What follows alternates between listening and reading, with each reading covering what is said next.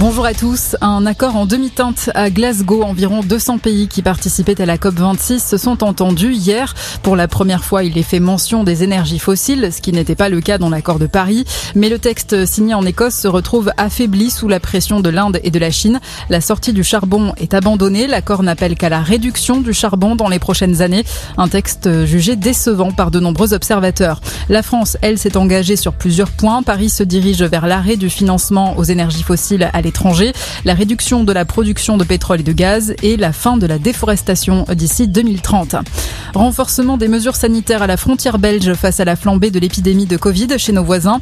Les voyageurs non vaccinés de 12 ans ou plus en provenance de la Belgique doivent présenter un test Covid négatif de moins de 24 heures. Et puis en Autriche, les personnes qui ne sont pas complètement vaccinées vont devoir se confiner à partir de demain. Des millions de personnes sont concernées. Une détenue poursuivie pour terrorisme a tenté de s'évader de la prison de Fresnes dans le Val-de-Marne. Pendant plusieurs jours, elle aurait creusé sous les barreaux, enlevé des pierres sous la fenêtre avant de descendre avec des draps. Elle a finalement été interpellée sur le chemin de ronde. Cette détenue est poursuivie pour association de malfaiteurs terroristes française. Elle a fait un bref séjour en Syrie. François Fillon et son épouse de retour devant la justice. L'ancien Premier ministre est jugé en appel à partir de demain avec sa femme Pénélope et son ancien suppléant dans l'affaire des soupçons d'emploi fictif.